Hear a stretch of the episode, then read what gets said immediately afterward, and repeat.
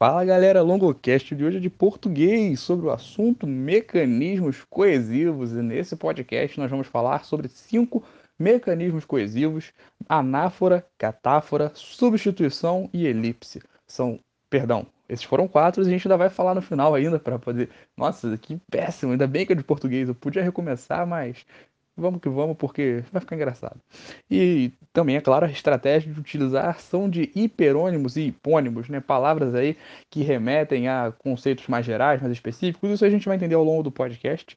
Mas a questão central é que a gente vai perceber que nesse podcast vamos falar dessas cinco formas de coesão que são muito importantes tanto para a redação quanto para outras áreas dentro das linguagens que vão exigir, às vezes, de você um conhecimento de estabelecer relações coesivas entre um texto ou ainda para você poder identificar esses mecanismos, talvez até classificando conforme a prova. Nesse podcast também aconteceu um grande, um notório milagre que foi preparamos aqui exemplos antes do podcast, não para fazer de improviso na hora. Para quem acompanha aqui o Logocast, isso é uma marca, isso é um dia histórico, isso é um momento épico, porque geralmente quando tem exemplo pronto é porque o material também já vem pronto. Então, o material aqui preparado com exemplos é coisa rara.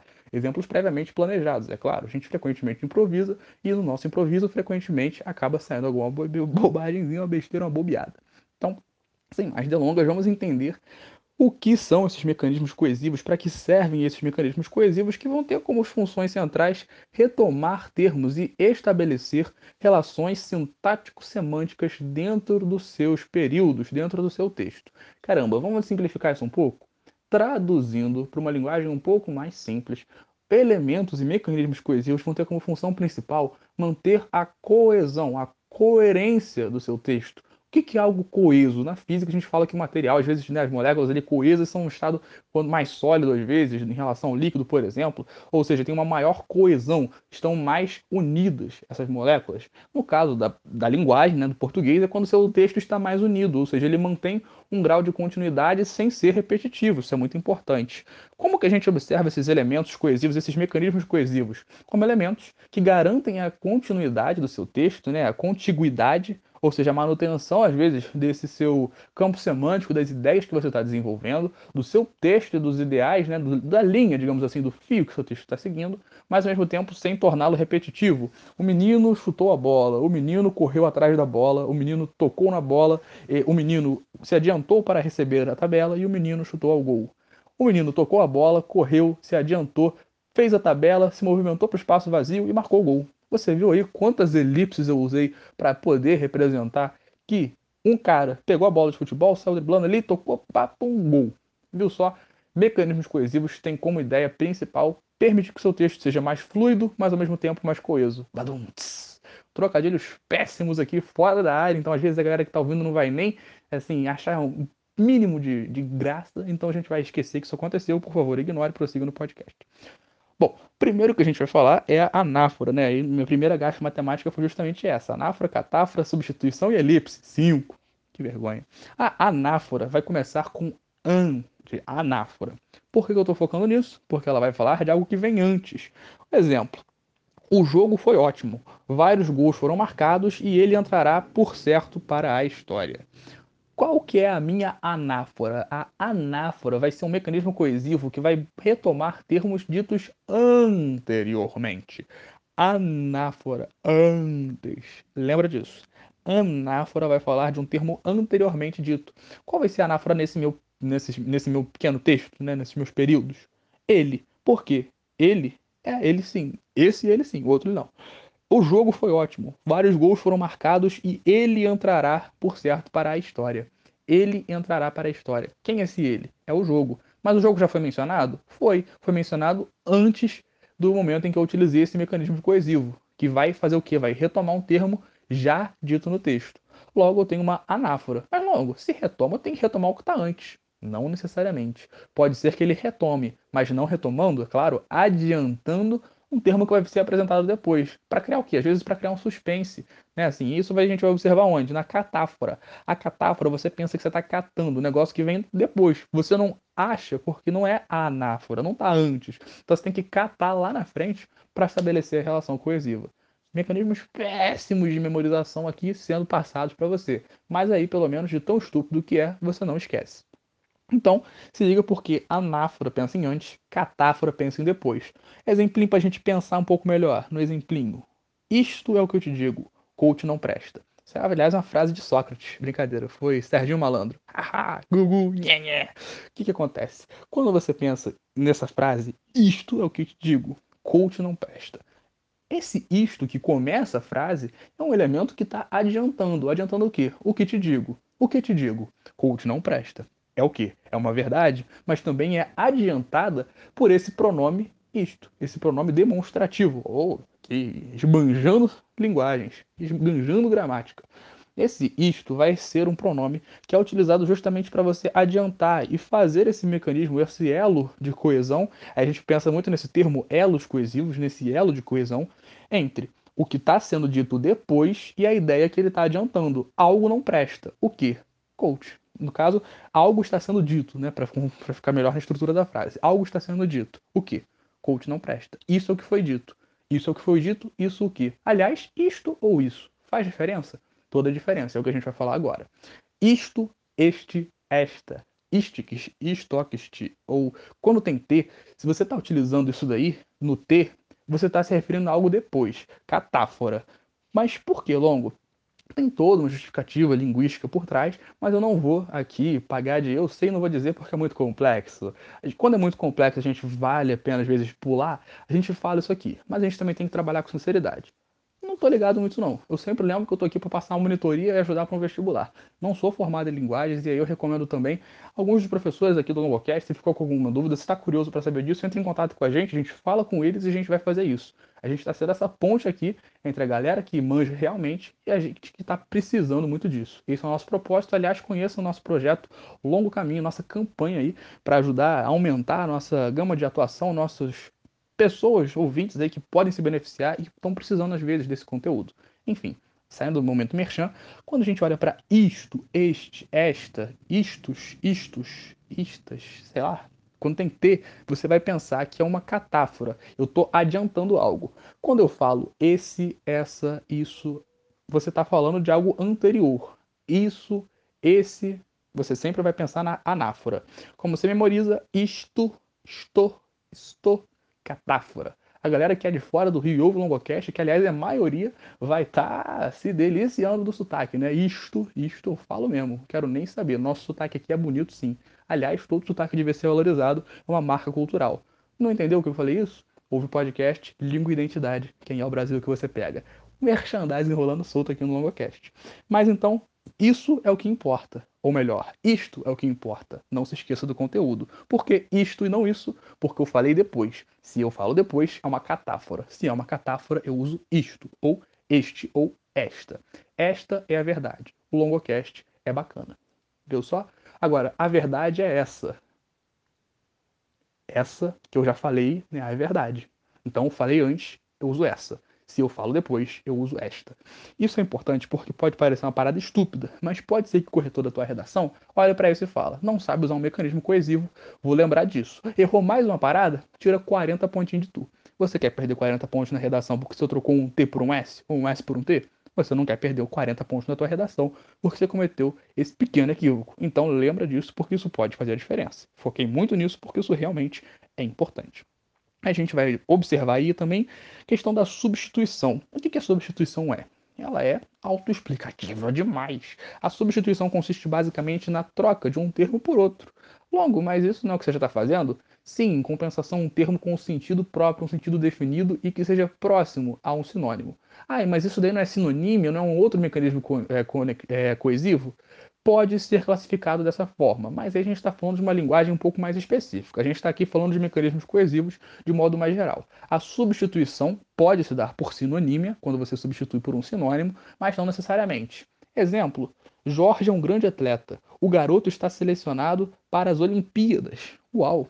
Boa, Jorge. Parabéns, Jorge. Não te conheço, mas já te considero pacas. O garoto está relacionado para as Olimpíadas. Que garoto é esse? Jorge. Jorge é esse garoto. Ou seja, quando eu uso o garoto, eu não estou usando uma expressão vazia de sentido. O garoto traz uma conotação própria que se refere, ou melhor, que não apenas se refere, mas substitui o termo Jorge.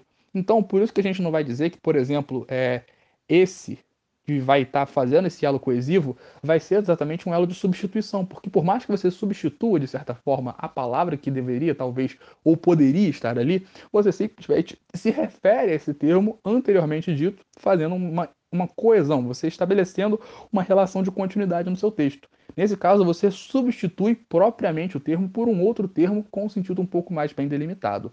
Jorge é um grande atleta, o garoto está selecionado para as Olimpíadas.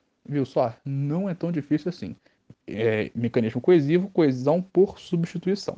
E aí vem a famosa elipse. Esse nome elipse eu acho que é um nome lindo, porque matematicamente a gente vai ter as elipses maravilhosas, mas no português a elipse vai pensar aí justamente no quê? A elipse vai pensar na ausência. A ausência, nossa, mas poético, não. A ausência é literalmente ausência. Quando você não tem algo, é porque você tem elipse.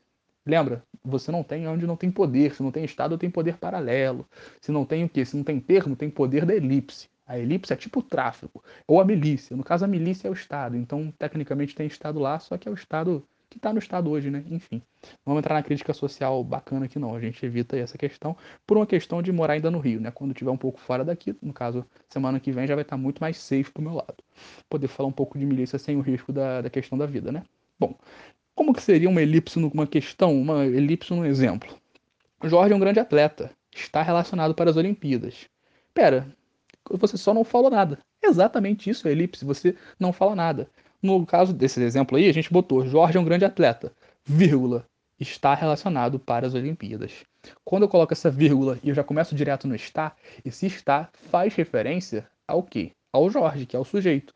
Em compensação, isso já é um outro período. O Jorge, por mais que semanticamente ainda seja o sujeito dessa ação de estar relacionado para as Olimpíadas, se bem que estar é um verbo de ligação, não é necessariamente um verbo de ação, então ele não está agindo estar, mas você entendeu o contexto que eu estou querendo dizer, vai de gramatiquice para cima de mim, você percebe que é o Jorge, que é esse cara que está sendo ali referido pelo contexto. Então a coesão por elipse é muito útil quando você, no seu texto, por exemplo, da redação modelo Enem, ou na redação modelo FUVEST, ou na redação modelo Unicamp, ou na redação modelo UERJ, que é o público nosso maior, majoritariamente, que vai fazer essas provas, a gente nota que esses elementos de elipse vão ser fundamentais para você usar até evitar até a repetição de elementos coesivos. Você usa muito esse, isso, isto, aquilo, aquele no seu texto, você vai acabar esgotando as suas possibilidades de coesão e frequentemente fica até repetitivo.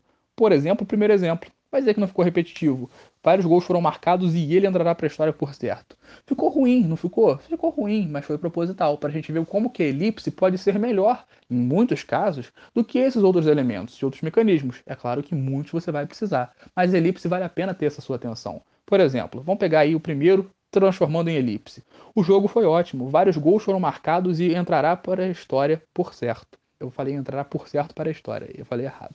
Bom, é, o que, que, você percebe nesse caso que você tem elipse? Você percebe a ausência daquele ele que tinha sido usado no primeiro exemplo.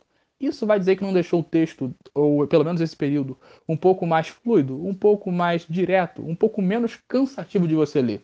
Vários gols foram marcados e entrará por certo para a história. Beleza, deu para entender a mesma coisa. E ele entrará por certo para a história.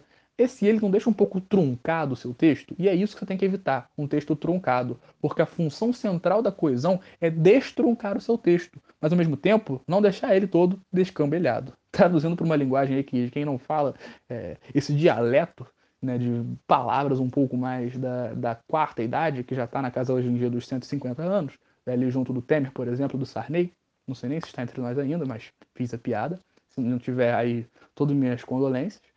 Bom, o que, que eu estou querendo dizer com isso? Você não pode deixar o seu período muito repetitivo, mas ao mesmo tempo você não pode deixar ele sem as conexões bem feitas. Então, lembre-se da elipse como algo que merece o seu carinho, mas a anáfora, catáfora e a substituição não podem ser esquecidas.